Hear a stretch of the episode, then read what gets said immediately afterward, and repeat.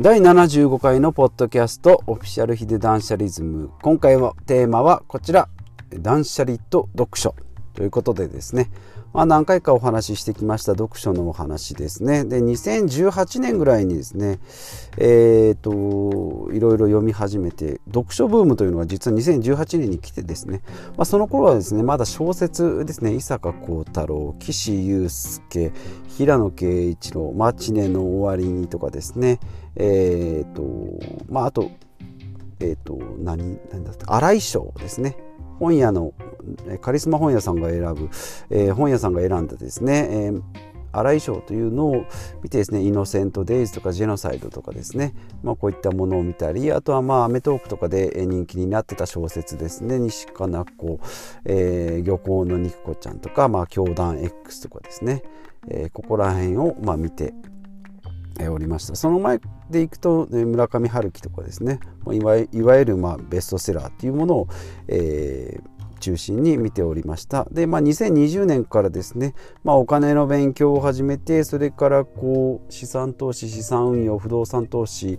えー、とかですね、まあ、思想系の本を読み始めて最近はその食事制限の話とかですね、えー、言ったものを読んでおります。で、まあ、今欲しい本とかですね読みたい本とかっていうのを一回ちょっとエクセルにまとめてみたのでご紹介したいなというふうに思います。で、えー、と今、えー読みたいなと思うのはまずこれですね。空腹こそ最強の薬。それからライフスパンですね。この辺の食事制限の話ですね、まあ、今まで1日3食って言ってたものをまあ覆す。というかまあその江戸時代より前の2食に戻しなさいよっていうところですね。もう何がいいとか悪いとかじゃなしに何を食べた方がいいじゃなくてもう食べない方がいいという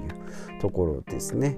であとまあ、えー、売り上げを減らそう100食屋とかですね。この辺ですね、えー、100食限定の定食屋さんが、えー、まあ儲かるという儲かるというか、えー、心も豊かに、えー、いくと、えー、売上市場主義からの脱却ということ。で、まあ、これもちょっと断捨離に似てるなというところ。とあと年収90万でハッピーっていうことですね。えっ、とまあニート引きこもりの人が、まあ、年収90万円で、まあ、楽しく暮らそうと。いうところですね、まあ、この辺がま今欲しいということで、まあ、いわゆる断捨離に、えー、ミニマリストに、え、通ずるような本ですね。で、まあ、それ以外の本でいくとですねえーと、小池和夫和夫小池和夫ダメなら逃げてみるですね。あと父が、娘に語る美しく経済美しく経済の話、えー、あとユダヤの商法藤田伝ですね。あとエクセルの教科書とかですね。人を動かすカーネギー、えー、ラジカルマーケット、えー、それからファイヤー最速で、えー、経済的自立を,、えー、表現する。方法とかですね。影響力の武器ザ・ゴールですね。いわゆるま健康の本とか、まあ、お金の本ビジネスの本のま名作と言われたりですね、えー、まあ参考書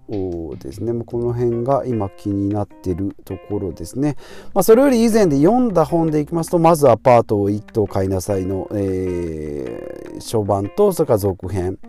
えー、それからやってはいけない不動産投資。不動産投資を始める前に知りかった教科書、えー、小島大輔50万を元手に月収50万、えー、脇太サラリーマンが1200万円を手に入れる方法ですね。で300万円が親になって地方でブラブルする方法加藤さんですね、えー、この辺がまあ不動産投資の本まあ 10, 10冊程度ですね。読んで、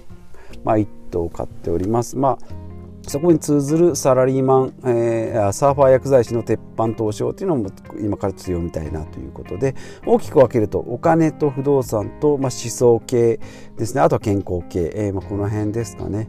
であと、えー、それ以外にもウェブライティングですね。沈黙のウェブライティングと沈黙のウェブマーケティング。この辺も今読みました。結構分厚いんですけども、えー、ハードボイルドのアニメですね。アニメと一緒に、えー、ところどころにこう具体的な、えー、解説と非常に読みやすく、えーまあ、結構前の本だと言われるんですけどももうこの通説というかもう名作になっておりますね。であとはライフシフトですね。やっぱり本はですね、まあ、書籍で読むのもあるんですけどやっぱり貧乏症なのでですね小説の時からもそうなんですけどブックオフで、えー、読んでったり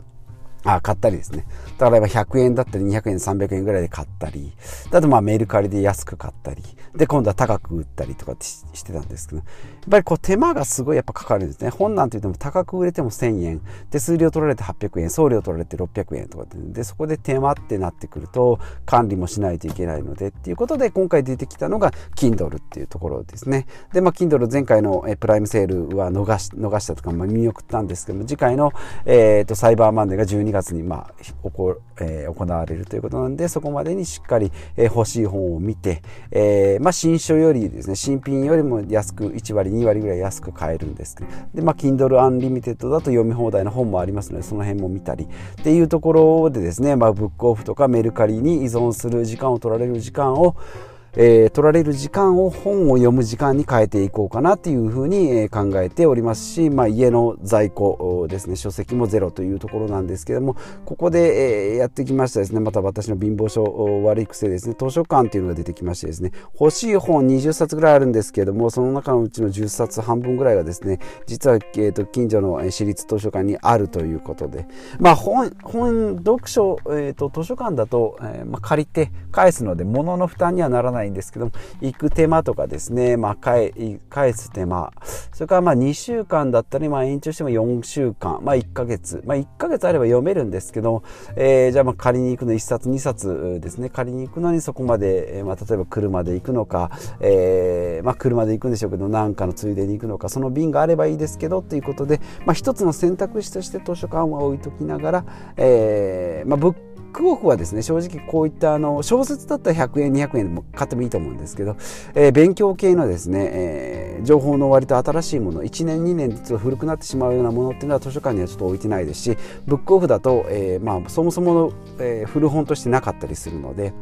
向いてないなと。でメルカリだとですね結構もう今売価がこう調整されてたりして、え、出品される方がですねこれがまあ市場売価が1000円であれば、まあ、安くても800円500円とかっていうのはまあほとんど出ないし出たら即売り切れるっていう状況ですので、まあ、あんまりですねメルカリでこういうこう感度の高いものっていうか旬のものっていうのは買わないようにしようかそれだったらもう100円200円高くても新品だったりですね、まあ、そもそも在庫もの物理的なものの、え負担にならない Kindle をっていうことで、まあ、今回 Kindle を買おうというふうに決心しておりますけれどもこの、え、断捨離とですね貧乏症っていうところがですね相まって、えー、戦買うっていうところがもうこの Kindle の、え、欲しかったり、まあ、Kindle 端末じゃなくて、まあ、iPhone とかですねパソコンでも見れるからそれでもいいんじゃないって思うんですけどもどうしてもですねせっかく書籍を買うんだったら Kindle も欲しいなっていうところが、えー、まあ、物欲の、え、煩悩だったりするのかなというところがまあ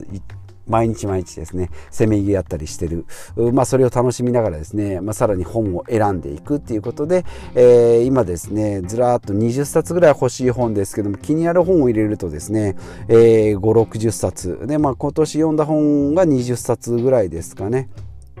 であと、えー、それと同時にですね、えーと、オーディブルですね。えながら読書というオーディオブック、まあ、これもありますしこれで結構読んだのもありますし、まあ、それで読んだけど書籍で読みたいっていうものもあるし、えー、あとはですね、まあ、一番楽な方法、まあ、これダメになるかもしれないんですけど YouTube とかですね、えー、での書評をですね要約チャンネル、まあ、これがですね、まあ、これを機に、えーと、要点だけ知ってですね。じゃあ本編読みたいなっていう風になっているものももちろんあります。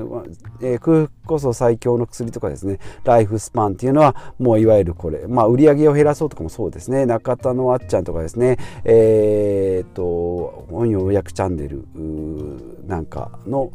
えーさいえー、っとあとサラタメさんとかですね、えー、の YouTube の教育系の要約チャンネルもしっかり聞きながら、まあ、この辺をですね、まあ、うまくどれに固執することもなくうまく全部使ってですね、えーまあ、オムニチャンネルみたいな感じですね。いろんなところから書籍で仕入れて、まあ、書籍で一冊読んだところでですね100%、えー、情報を吸収できるとも思えないですし2回目3回目って読むのもなかなか難しいしいので本で読んで音で聞いてようやくチャンネルでああそういうことだったんだっていう、えー、まあ行ったり来たりを繰り返しながら反芻しながらですね、まあ、最終的には自分のこのアウトプットで、えー、実践してみるですね特にあのお金の話とかまあ食事の話もそうですけどね、えー、割と実践がすぐできますので。